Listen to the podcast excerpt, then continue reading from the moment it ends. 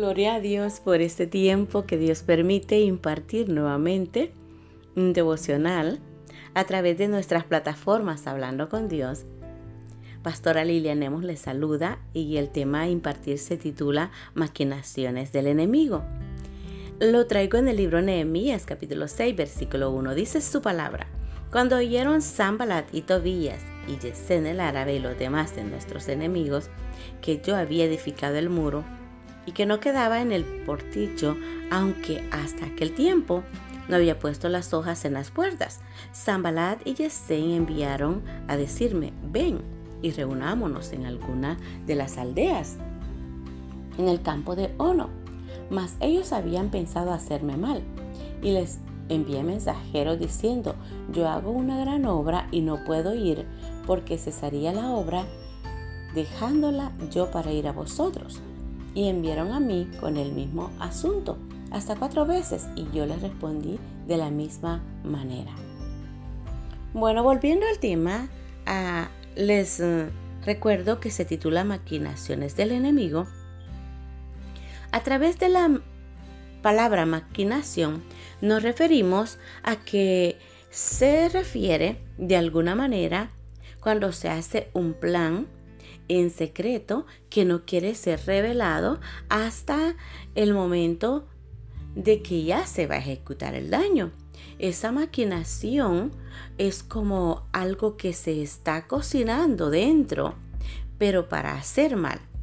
Y es ahí donde el enemigo se había levantado en contra de Nehemías y el pueblo.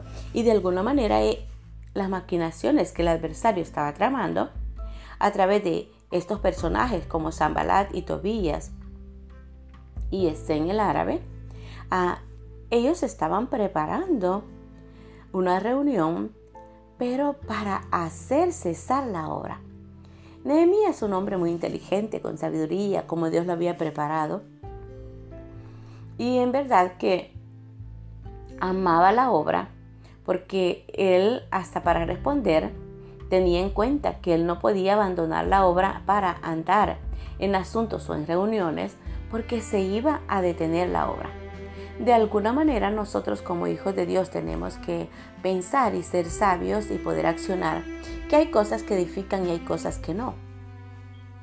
Y en alguna manera tenemos que tener el espíritu del discernimiento, que cuando hay personas que buscan reunirse, pero para maquinar, para hablar, aún de terceras personas, como hijos de Dios y aún a que no seamos hijos de Dios, que no somos creyentes, tengamos que tener en nuestro corazón ese temor que no podemos proferir palabra en contra de una persona o para, para hacer mal, porque a Dios le agrada que nosotros hagamos el bien.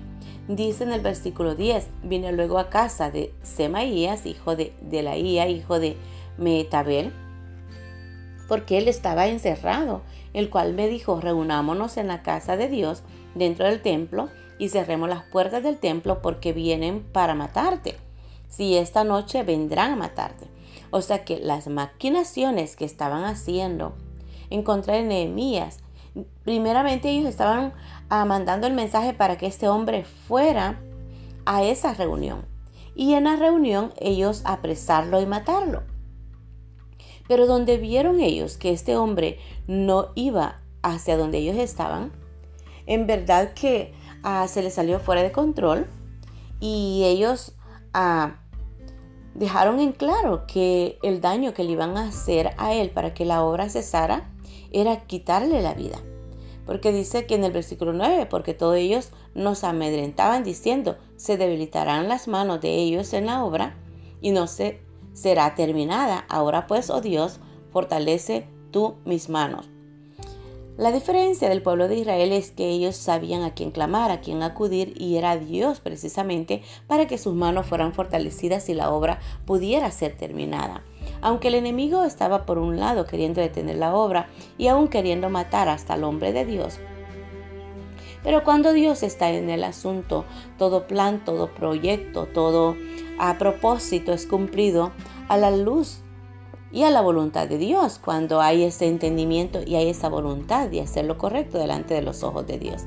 En el versículo 11 dice la palabra, entonces dije, un hombre como yo ha de huir dice en son de interrogante.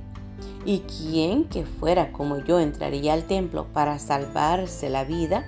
No entraré. Y entendí que Dios no lo había enviado, sino que hablaba aquella profecía contra mí porque Tobías y Zambalat lo habían sobornado.